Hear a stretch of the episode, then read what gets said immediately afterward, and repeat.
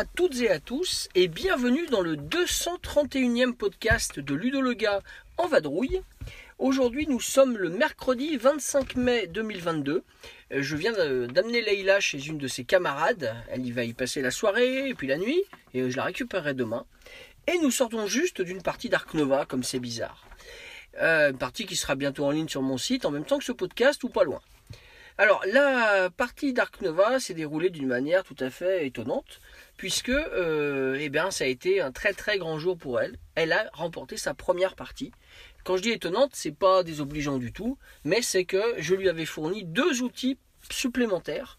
Le premier, c'était euh, de pouvoir démarrer plutôt avec le plateau zéro plutôt qu'un plateau asymétrique.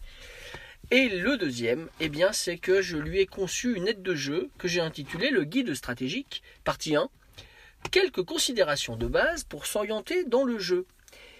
Et je, vous propose de vous partager ces petites euh, idées, ces petits retours euh, au travers de ce podcast donc, que j'ai intitulé, comme je viens de le dire, quelques considérations de base pour s'orienter dans le jeu Ark Nova. Alors évidemment ce ne sont pas des, vérités absolues, il faut toujours euh, euh, garder une certaine mesure hein, quand on parle de ce jeu. On a toujours des cas particuliers, on a toujours des situations qui vont nous mettre euh, dans l'indécision, mais il y a quand même des choses prioritaires à faire, il y a quand même des choses à ne pas négliger, à ne pas oublier, des informations à connaître. Et au, du haut de mes 15 parties, je pense que je peux apporter mon petit grain de sel, voilà, mon petit, ma petite plus-value. Et j'espère que vous trouverez intéressant ce podcast euh, que je vais donc décliner en trois parties. Euh, les éléments donc à tenir compte en début de partie, dans le premier cinquième. Les éléments qu'il faut avoir en tête pendant les trois cinquièmes suivants. Et enfin, le dernier cinquième, donc la fin de partie, le money time. Comment se comporter, qu'est-ce qu'il faut faire, à quoi faut-il penser, ce genre de trucs. Voilà. Alors euh, je vous précise que j'ai arrêté la voiture, c'est pour ça que vous n'entendez pas le bruit du moteur habituel. Je me suis posé à l'ombre tranquillement sous les arbres et donc on devrait être pas mal, on devrait bien, on devrait bien pouvoir euh, discuter même si je parle tout seul dans ma voiture. Alors je vais commencer par les axes de jeu donc de début de partie, donc pour le premier cinquième. Premièrement quand vous allez euh, récupérer votre main de cartes, les, 8 cartes initiales, les deux cartes d'objectif, les projets de base qui sont étalés sur la table, ainsi que le plateau asymétrique, je parle sur ce principe-là, hein, que vous allez choisir parmi deux, puisque nous on joue comme ça, bon, il y a plein de façons de faire. Et bien quand vous aurez donc tous ces éléments, il faut pouvoir les faire coïncider, il faut pouvoir trouver des choses, des synergies entre tous ces éléments-là. Je ne parle pas de la rivière de cartes hein, du milieu du plateau, celle-ci étant dévoilée visible une fois que chaque joueur a terminé ses sélections euh, euh, individuelles. Donc à quoi ça sert de faire coïncider, donc c'est les raisons maintenant, hein. à quoi ça sert de faire coïncider ces éléments de jeu? Eh bien c'est très simple, c'est pour obtenir donc des premiers axes stratégiques, tout simplement. Est-ce qu'on va accueillir de grands animaux?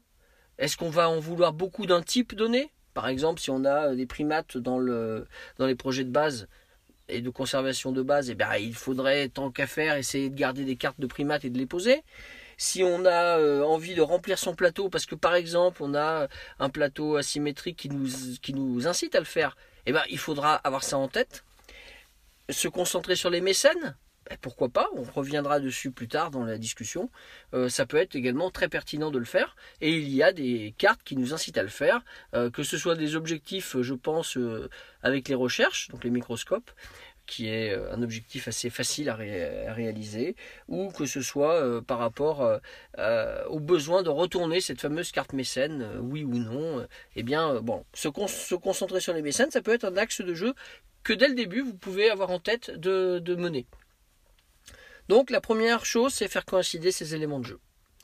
Ensuite, euh, de manière générale, dans le début de partie, il va falloir rester simple, en fonction de son niveau dans ce jeu. Vous êtes débutant, vous n'allez pas vous lancer dans une partie euh, extrêmement complexe avec des animaux très difficiles à poser, euh, avec euh, même si vous avez, le plateau A, il va falloir que vous sachiez rester sur des choses relativement accessibles.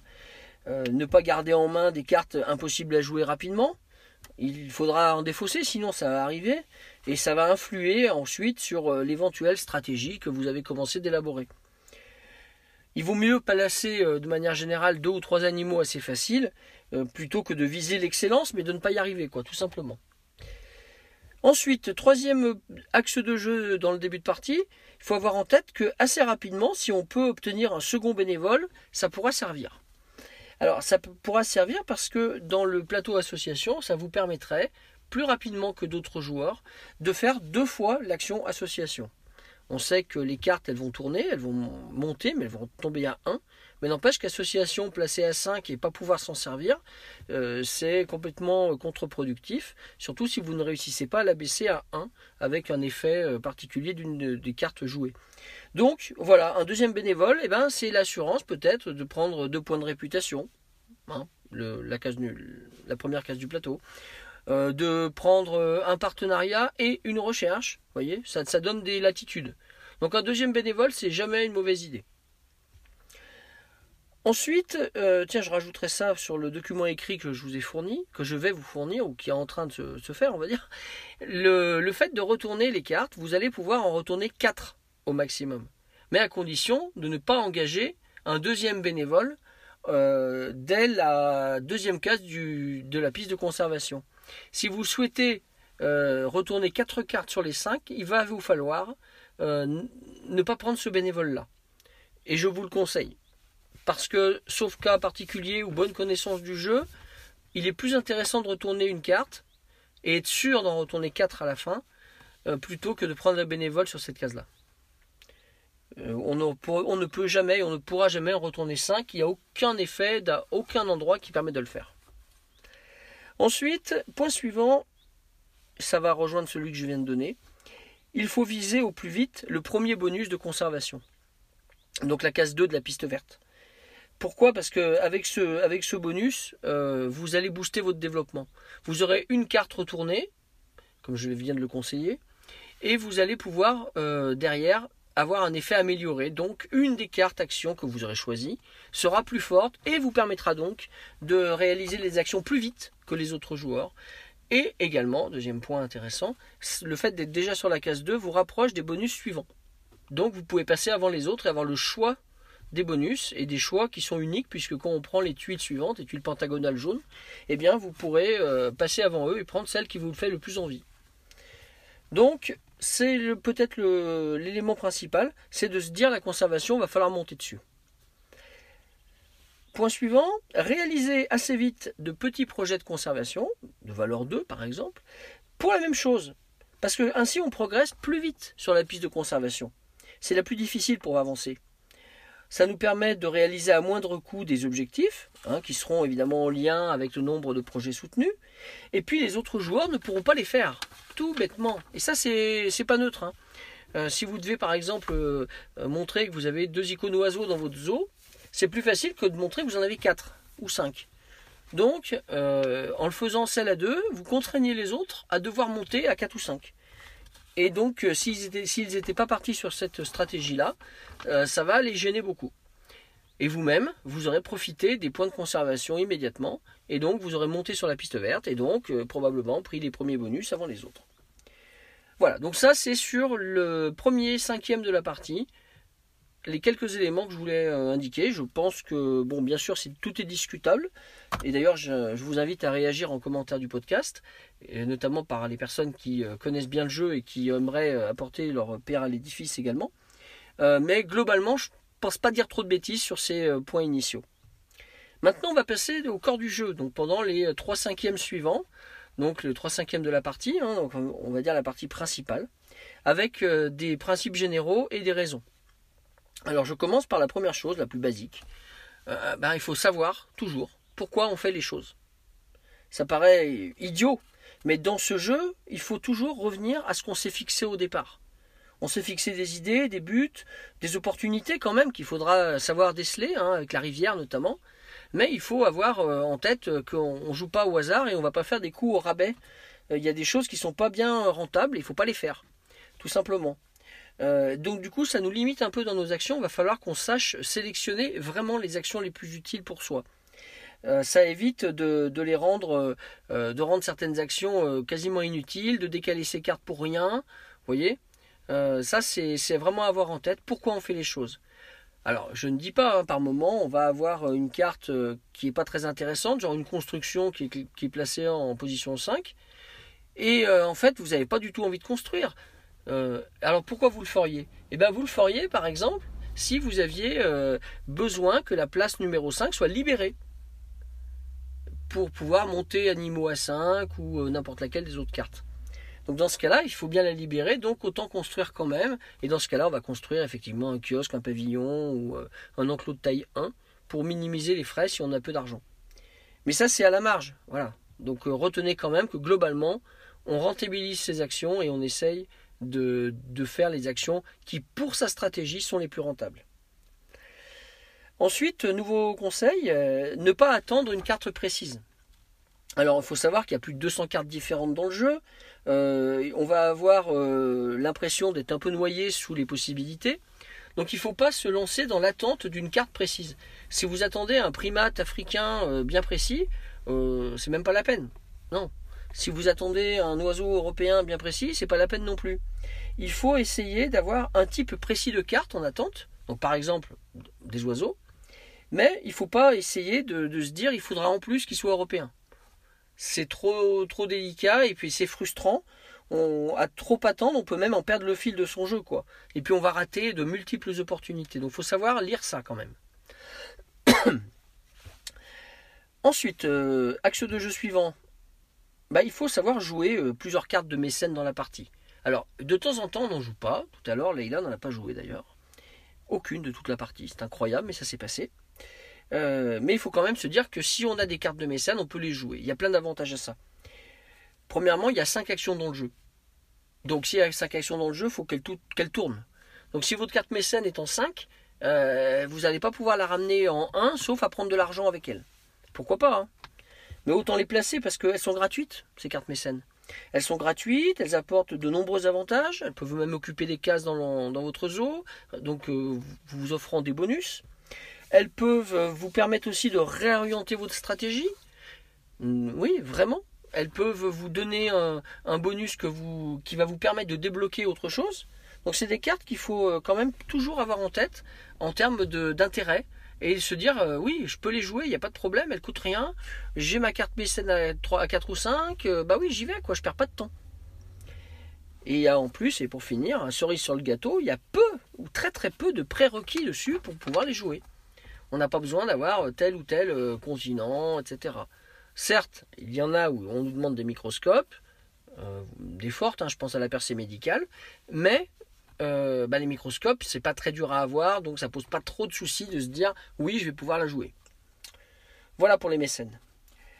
Autre axe de jeu que je voudrais euh, souligner et conseiller, c'est de se dire que la piste de réputation, donc la piste qui est au milieu du plateau et qui permet euh, de piocher dans la rivière notamment, eh bien cette piste, il faut se dire qu'elle n'est pas très très difficile à, faire monter et on peut y aller, au moins jusqu'à 5, et puis peut-être même aller jusqu'à la case 9. Alors pourquoi?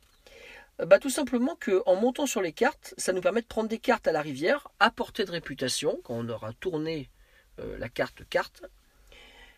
Et ça, et ça, permet également donc de récupérer éventuellement euh, des cartes directement depuis la rivière, si on a retourné mécènes ou animaux, et donc de pouvoir les jouer tout de suite en payant un petit coup.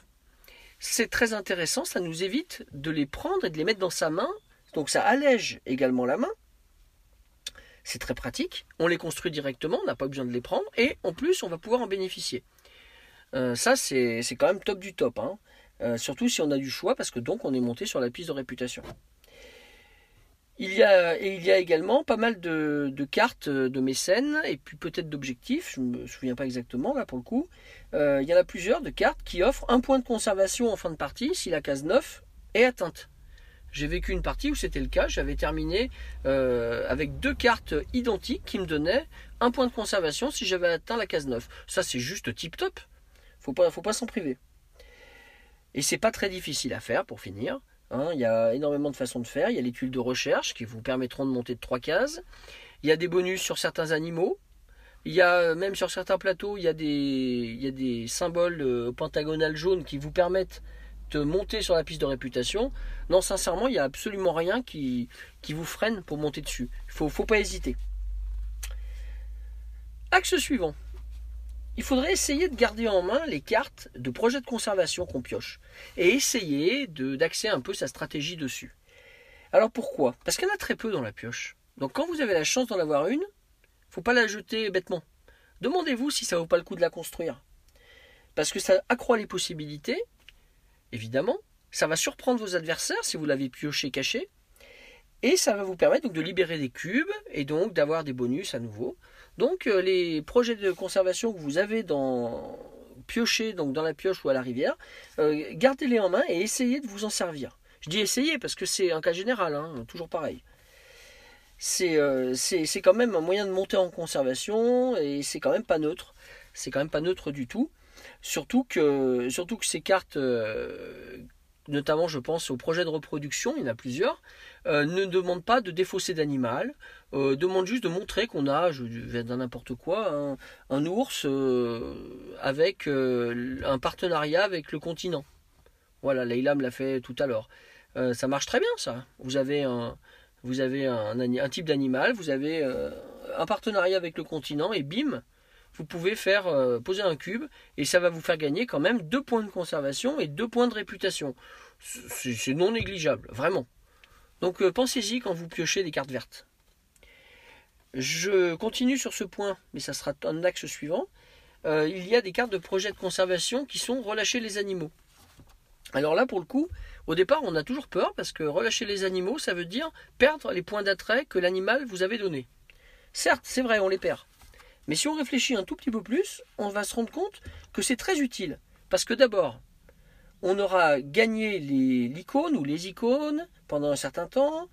On aura peut-être même fait un projet de conservation avec ces icônes-là, du genre montrer qu'on a cinq oiseaux dans son parc. Et bam, après on peut, relâcher un oiseau une fois qu'on l'a fait, celui-là. Euh, on a l'effet de la carte. Ben, une fois qu'on en a profité, on ne le reperdra pas, celui-ci. donc c'est très lucratif, surtout que la perte d'attrait donc euh, occasionnée par ce relâchement d'animaux, eh bien, euh, va être largement compensée, par les points de conservation qui vont vous être donnés par la carte. quand par exemple vous perdez 6 points d'attrait, mais que vous gagnez 3 points de conservation, si vous regardez le plateau, vous verrez que les points de conservation avancent en général 3 cases par 3 cases. Donc euh, ça fait comme si vous en aviez neuf quoi. Donc ça compense largement. Et puis euh, bon là j'ai donné un exemple vraiment light hein, parce que c'est souvent beaucoup plus grand l'écart. Euh, et alors dernier avantage, et puis c'est pas le moindre, c'est que ça vous fait retourner l'enclos sur la face libérée, et autrement dit, vous pourrez y mettre un autre animal. Alors imaginez, vous libérez un enclos de taille 4 qui vous aura coûté 8 sous déjà, vous mettez un animal dedans, pam, vous le relâchez, et ben vous n'avez pas besoin de reconstruire un enclos de taille 4, vous pouvez mettre un autre animal à l'intérieur par la suite et donc bénéficier une deuxième fois de cet espace. Euh, ça combote très bien, notamment avec des plateaux asymétriques qui donnent un, bonus euh, quand vous retournez l'enclos justement. Donc là, ça vous permet de le retourner deux fois. Donc deux fois le bonus. Et c'est bien précisé dans les règles. Donc c'est tip top ça. Hein. C'est voilà, bien, bien à penser. Au début on a peur, mais relâchez les animaux, gardez bien. Pour terminer sur la partie cœur du jeu, donc, ne euh, faut pas oublier que les marqueurs d'attrait et de conservation doivent se croiser, ça faut toujours avoir ça en tête à un moment donné. Donc, euh, encore une fois, se rappeler de se concentrer sur celui de conservation, parce que l'autre, il arrivera toujours à grimper, de toute façon. Alors que l'autre, c'est pas forcément le cas. si on s'en donne pas les moyens, eh bien, on va se retrouver un peu largué sur la piste de conservation. Et à ce moment-là, si on est un peu largué sur la piste de conservation, ça va pas être facile euh, de remonter, euh, de remonter quoi, tout simplement. Donc, euh, ayez en tête que si vous voyez vos adversaires qui commencent à être bien en avance sur la piste de conservation, il va falloir cravacher sec pour revenir. Hein, je vous le dis clairement. Maintenant, pour terminer, donc le dernier cinquième de la partie, donc le money time, hein, le, voilà, le, temps où il faut faire attention et optimiser ses derniers tours. Je vais vous donner deux petits axes. D'abord, le premier, euh, tout simple, bah, il faut dépenser ses sous. Et eh oui, les sous rapportent rien à la fin. Ça paraît évident. Mais comme euh, on n'aura pas de points de victoire supplémentaires, il faut se dire que autant en faire bon usage dans les derniers tours. C'est pas grave de tout claquer. N'hésitez pas à faire des dons si vous le pouvez au niveau, du plateau association. Bon, euh, vers la fin, c'est plutôt des X qui vont manquer pour faire effectivement plus de choses en association. Donc vers la fin, si vous avez des X, il ne faut pas hésiter à s'en servir aussi, mais voilà, pensez à d'ailleurs en stocker un petit peu pour la fin de partie si vous le pouvez. Et enfin, pour terminer, il faut savoir anticiper la survenue de la fin de partie. Alors moi je vais dire, allez je balance quelque chose comme ça, au doigt mouillé bien sûr. Euh, quand un adversaire va avoir ces deux marqueurs, le marqueur de conservation et le marqueur d'attrait, à à peu près 30 cm d'écart, en gros la, longueur d'une feuille de papier A4, alors à ce moment-là ça peut arriver à tout moment. Donc si vous voyez votre adversaire qui a ces deux marqueurs à à peu près 30 cm, méfiez-vous, il peut finir à tout moment et vous pouvez vous, vous retrouver à n'avoir plus qu'un coup à jouer. Donc là, il va falloir être ultra vigilant. Parce que souvent, vers la fin, la frustration, elle va venir parce que euh, vous auriez voulu jouer un tour de plus ou deux tours de plus et vous ne pouvez pas. Et souvent, ça va vous faire euh, complètement chuter au niveau des points de victoire, puisque vous n'allez pas pouvoir faire le dernier projet association que vous vouliez à tout prix faire. Vous n'allez pas pouvoir placer les derniers animaux dans vos enclos qui étaient tout prêts pour ça si vous n'avez pas anticipé. Donc il faut avoir mémorisé les actions indispensables qu'il faut faire, les avoir priorisées euh, pour ne pas avoir ensuite euh, trop de regrets. Euh, parce que quand même, le plus souvent, il faut quand même avoir en tête qu'à moins d'avoir des super objectifs et puis beaucoup de points liés au mécène à la fin, il faut quand même avoir en tête que souvent celui qui croise va l'emporter si les autres ont un certain écart entre leurs deux marqueurs. Bon, c'est pas forcément vrai si les deux marqueurs sont proches pour plusieurs joueurs, mais s'il euh, y a un écart, on remonte pas avec les objectifs. C'est pas vrai, ça. Faut, faut, pas, croire ça. Voilà. Voilà, ben j'ai fait le tour. Hein. J'espère que je vous ai pas trop euh, saoulé la tête. Euh, afin que les choses soient plus simples, et eh bien maintenant que j'ai bien expliqué en détail, je vais formaliser vraiment le contenu et je vais le mettre sur mon site en aide de jeu. Ça vous fera une sorte de petit guide stratégique, partie 1, que je dis de manière un peu pompeuse. Mais voilà, c'est le jeu qui s'y prête bien d'essayer de, sortir des, axes de jeu, de discuter le bout de gras sur euh, euh, d'autres points encore que je n'ai pas mentionné aujourd'hui. Par exemple, euh, quelle carte retourner? Point d'interrogation. Quelle carte action retourner? Ça me paraît intéressant de, discuter de ça avec vous. De dire, de comparer les plateaux asymétriques, pourquoi pas. Ça peut être plein de choses. Donc j'envisage un peu une série sur tous ces axes. si ça vous intéresse, n'hésitez pas à réagir, ça me fera plaisir. Mais en tout cas, aujourd'hui, pour euh, commencer cette série, eh bien, j'y étais vraiment sur euh, les considérations de base pour orienter sa stratégie de manière générale et le plus souvent. N'oubliez pas que ces conseils euh, sont à revoir à la marge à chaque fois en fonction de plein de paramètres impossibles à décrire et d'ailleurs heureusement puisque c'est la force de ce jeu que de se, de se renouveler autant, d'avoir tellement de possibilités avec euh, les cartes, les plateaux, euh, les, euh, j'allais dire aussi les objectifs qu'on peut, qu'on peut se fixer, les, possibilités liées à la taille des enclos, les, vivariums et autres volières. On a vraiment, vraiment tellement de possibilités qu'il est impossible de tout expliciter et de donner des vérités péremptoires. Voilà. Même après l'analyse. Voilà, c'était donc euh, le podcast numéro 231. Je vais rentrer, j'ai un compte rendu à taper et je vais vous souhaiter bien sûr de bonnes parties. N'hésitez pas à réagir. Et puis d'ici le prochain podcast, jouez bien